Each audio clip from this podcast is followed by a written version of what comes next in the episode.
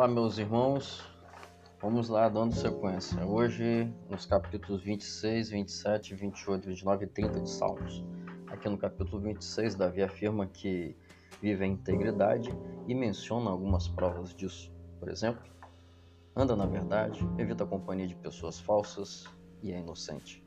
Viver em compromisso com uma vida íntegra é um grande desafio, pois naturalmente nós somos inimigos da verdade e acabamos tolerando a falsidade. E nem sempre somos inocentes. Entretanto, precisamos crescer e amadurecer, praticando a vontade do nosso Deus, o Pai Celestial. E como isso é possível? Começando o dia com Deus. Ele nos capacita a todo instante a vivermos segundo o seu querer. Faça um propósito no dia de hoje. Viva de modo verdadeiro em tudo aqui no capítulo 27, neste salmo, encontramos um dos mais lindos versos da Bíblia. Se meu pai e minha mãe me desampararem, o Senhor me acolherá. E por que Davi tem tanta certeza em Deus? Porque ele sabe que Deus não rejeita seus filhos e filhas. Deus não desampara aqueles e aquelas que o procuram. Sobretudo, Davi sabe que Deus é sempre bondoso. Eu não sei como você está se sentindo agora, mas com base neste salmo, o Salmo 27, eu tenho certeza que Deus jamais vai desamparar você. E para que isso seja sempre real, precisamos permanecer perto dele. Inicie e continue seu dia com Deus.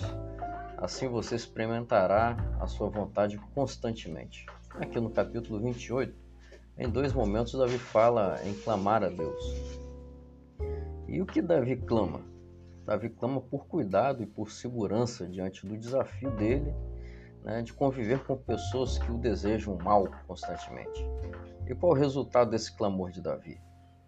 Davi reconhece, ele diz: Bendito seja o Senhor porque ouviu as minhas súplicas.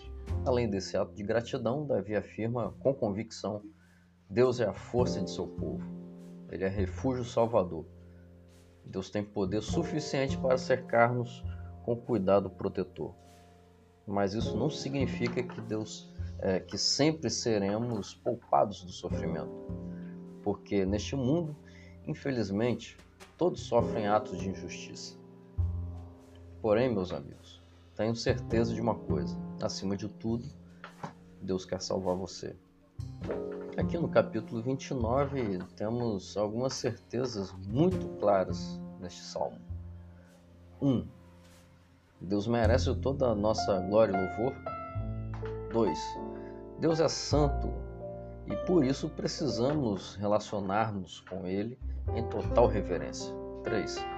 Deus tem poder e controle de toda a natureza, pois Ele é o Criador. 4. Deus nos dá força para viver. 5. Deus nos abençoa com paz. Que maravilha termos um Deus assim um Deus que cuida de nós e um Deus que nos ampara com a sua paz. No capítulo 30, este salmo é um cântico de gratidão. O salmista menciona diversas razões para a sua gratidão. Número 1, um, Deus não permitiu a vitória dos inimigos. Número 2, o Senhor sarou Davi. Número 3, o Senhor lhe preservou a vida. 4, a tristeza não durou a vida toda. A alegria veio depois da noite de tristeza. Número 5, Deus transformou o seu choro em felicidade. Eu tenho certeza que você tem muitas razões para agradecer a Deus. Que tal você fazer um poema de gratidão listando as bênçãos recebidas nos últimos dias? Forte abraço.